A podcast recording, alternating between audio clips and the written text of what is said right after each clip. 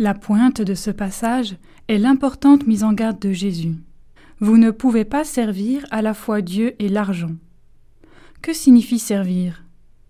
Dans la Bible, le serviteur est l'homme de confiance quand le maître est en voyage. Diligent et fidèle, il se donne tout entier aux affaires de son maître.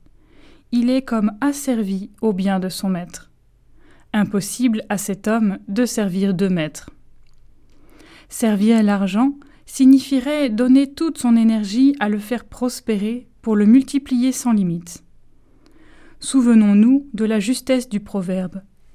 L'argent est un bon serviteur et un mauvais maître.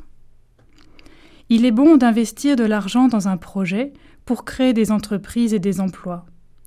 Mais donner une vie pour faire fructifier de l'argent sans avoir la volonté de faire grandir les hommes ne respecte pas le projet de Dieu. Pourquoi? Parce qu'à servir une vie à autre chose qu'au dessein de Dieu s'oppose au bonheur de l'homme. Servir Dieu, n'est-ce pas se mettre au service de son projet d'amour?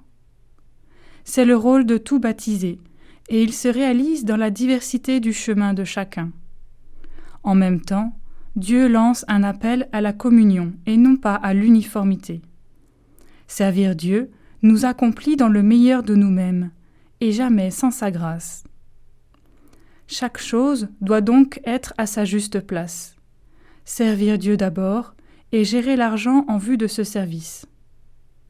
Aujourd'hui se développe une finance solidaire. Elle cherche à faire fructifier l'argent comme un outil de développement et non pas d'oppression ou de recherche du seul profit.